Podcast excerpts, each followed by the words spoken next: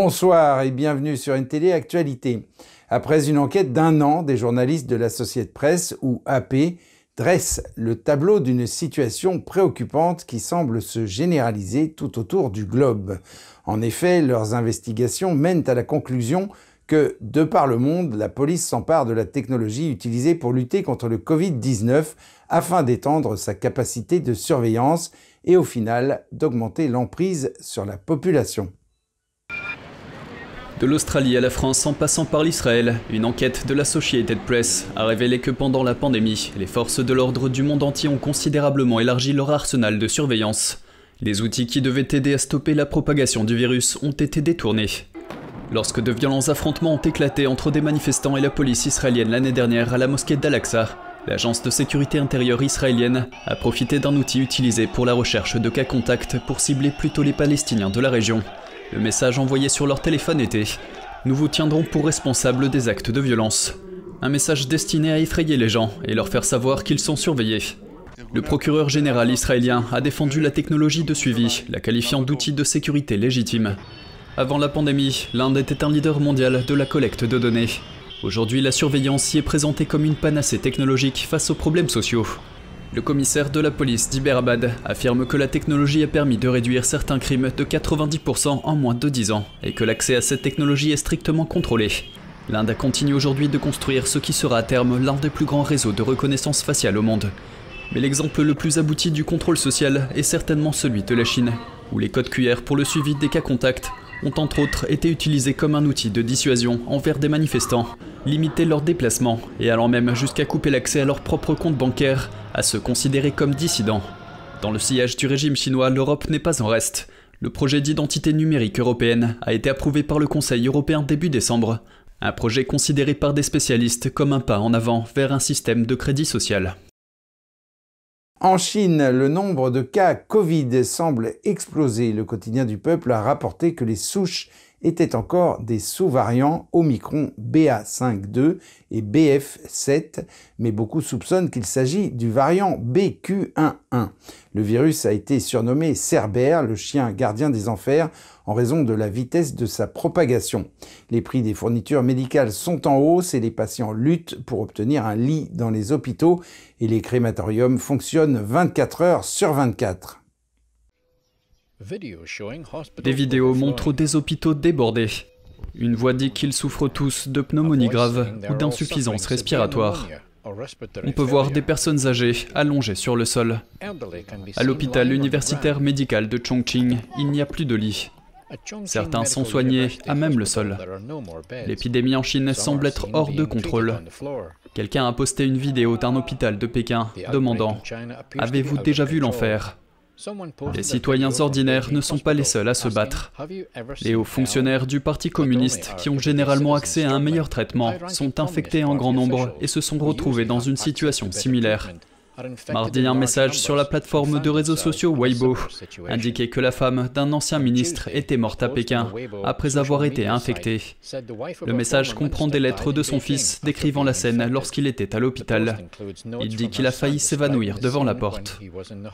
Il n'y avait presque pas de place pour poser ses pieds avec des cadavres empilés horizontalement et verticalement. Un médecin lui a dit qu'aucune des personnes âgées de plus de 85 ans admises n'était rentrée chez elle vivante. Il a remis en question le bilan officiel, qui s'est levé mardi à 5 morts pour l'ensemble du pays.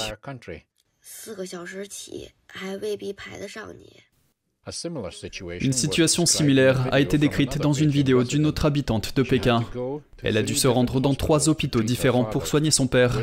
Les temps d'attente étaient tous d'au moins 4 heures et il y avait une pénurie de lits. Six personnes sont mortes pendant que son père passait un examen.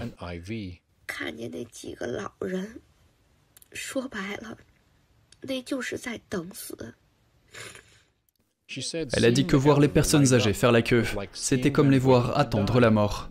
Et certains n'ont pas eu de lit avant de mourir. Des millions de personnes ont eu du mal à trouver un traitement. Dans de nombreuses villes chinoises, les pharmacies ont épuisé leur stock de médicaments contre la fièvre et le rhume. Restons en Chine avec cette pénurie de médicaments qui entraîne des millions de personnes à lutter pour trouver un traitement, alors que de très nombreuses pharmacies ont épuisé les stocks de médicaments contre la fièvre et le rhume. Mais quelle est la cause de ce chaos? On regarde. L'une des raisons est le revirement soudain de Pékin en matière de politique de lutte contre le Covid qui a pris de nombreux fabricants de médicaments au dépourvu. Ils n'étaient pas préparés à l'augmentation actuelle de la demande, après n'avoir reçu aucun avis sur le stockage des médicaments avant l'assouplissement des règles du Covid-19. Mais même avant le changement de politique, les stocks de médicaments contre la fièvre étaient déjà faibles en Chine. Pendant près de trois ans, Pékin a strictement contrôlé les ventes de médicaments contre le rhume. Il s'agissait d'empêcher les consommateurs d'utiliser des médicaments en vente libre pour réduire la fièvre et éviter d'être repérés. Selon un fabricant de médicaments chinois, les pharmacies ont vu leurs ventes diminuer considérablement et beaucoup ont fait faillite. Le manque de personnel dans l'ensemble de la chaîne d'approvisionnement contribue également à la pénurie. Les fabricants de médicaments locaux disent qu'ils augmentent la production, mais beaucoup de leurs vendeurs ont été infectés par le Covid-19. Et les services logistiques accusent le manque de personnel d'être à l'origine de la lenteur de l'expédition des composants de médicaments. Pour l'instant, les autorités locales ont envoyé des agents dans les usines de fabrication de médicaments pour contrôler les stocks de médicaments. La Chine est un exportateur majeur d'un ingrédient utilisé pour l'ibuprofène. Elle représente un tiers de la capacité de la production mondiale. Cela signifie que la pénurie de médicaments contre la fièvre dans ce pays provoque une pénurie mondiale de médicaments. L'impact est visible aux États-Unis et au Canada, où il y a une pénurie d'analgésiques pour enfants.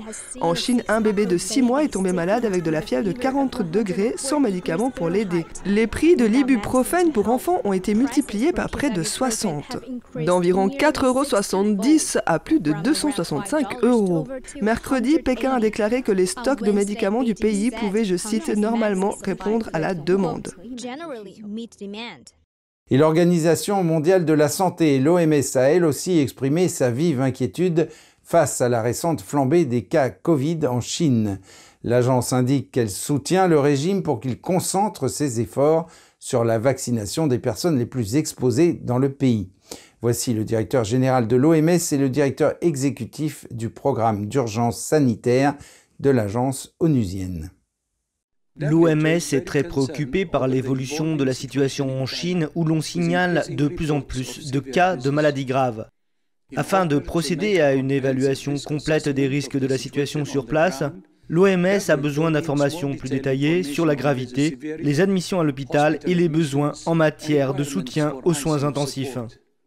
Et nous devons trouver de meilleurs moyens d'obtenir rapidement ces données afin de pouvoir suivre ensemble la situation, car il est dans l'intérêt du système de santé chinois de savoir où se situe la pression dans le système à tout moment. Et parlons maintenant du gaz russe. Le président Vladimir Poutine a supervisé le lancement de l'exploitation d'un nouveau gisement de gaz sibérien considérable mercredi.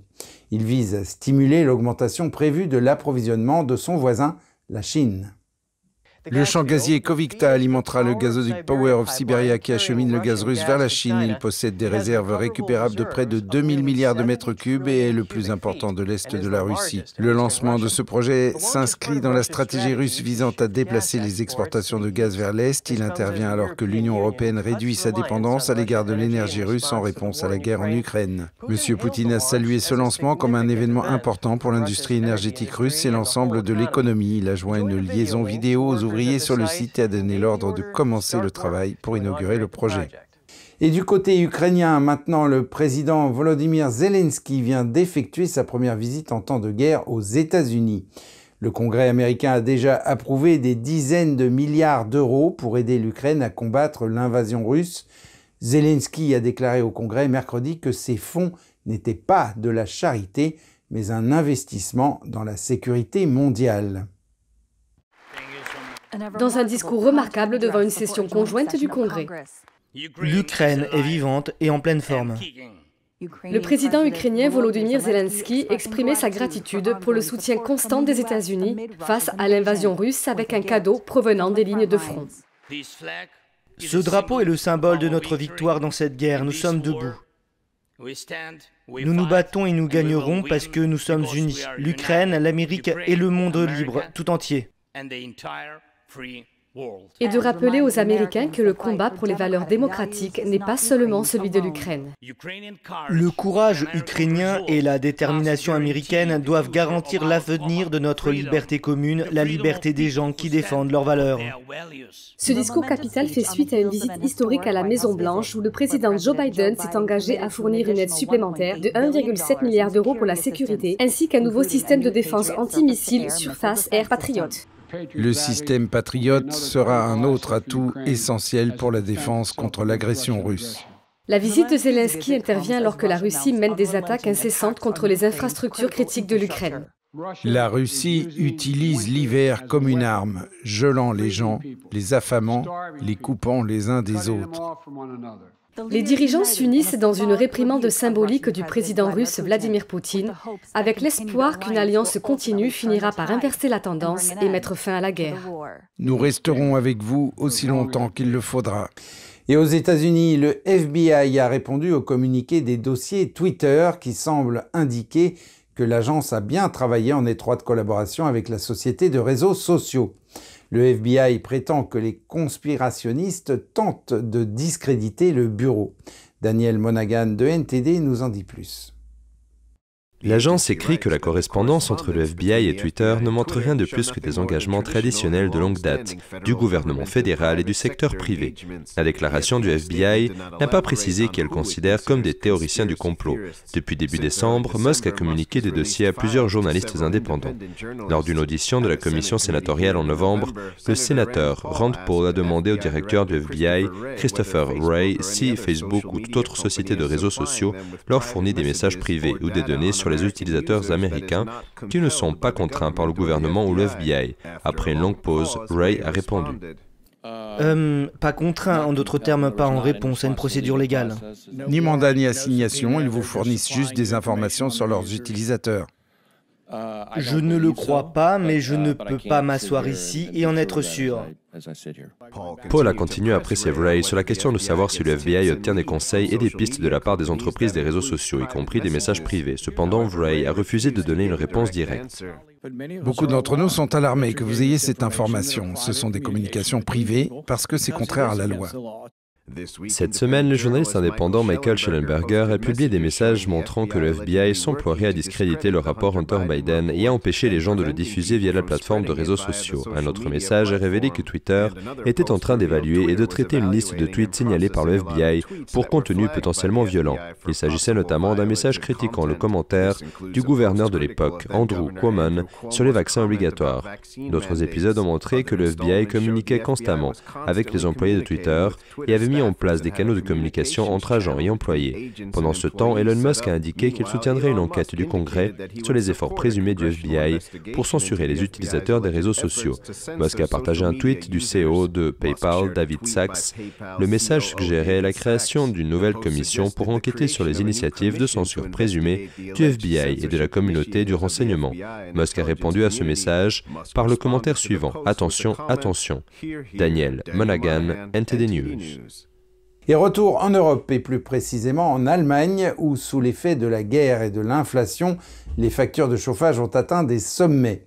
Le choc se répercute sur les églises de Berlin, obligeant certaines d'entre elles à couper complètement le chauffage. Mais cela n'a pas empêché la chaleur de se répandre dans l'église. En raison de la pénurie d'énergie, les églises allemandes coupent le chauffage ou maintiennent la température en dessous de 12 degrés. La congrégation de l'église Martha de Berlin offre des couvertures et des coussins pour lutter contre le froid mordant. Actuellement, il fait entre 12 et 14 degrés. Et avant d'avoir des coussins chauffants, nous avions 15 degrés pendant la semaine et 17 degrés le dimanche. Mais nous sommes en train de tester. Nous verrons dans quelle mesure cela fonctionne. Et nous avons maintenant commandé des couvertures en laine supplémentaires. Donc l'idée est une température ambiante d'environ 12 degrés. Le thé et le café tiennent également les fidèles au chaud. La plupart d'entre eux portent de lourds manteaux d'hiver et des gants pendant le service.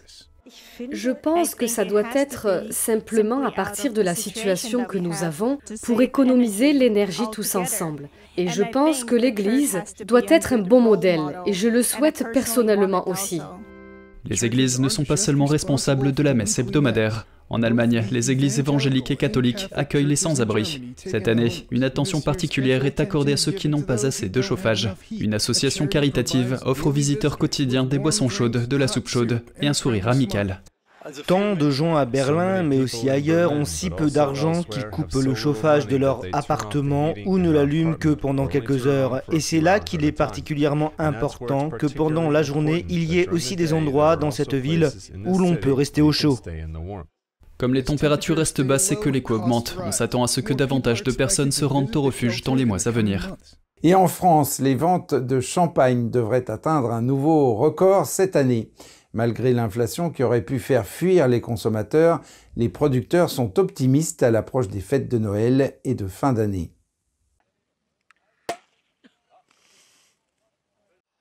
Les producteurs de champagne ont une raison de se réjouir. Les ventes de cette boisson onéreuse ont atteint un niveau record l'an dernier avec 320 millions de bouteilles vendues. Ils s'attendent à ce que la tendance se poursuive cette année.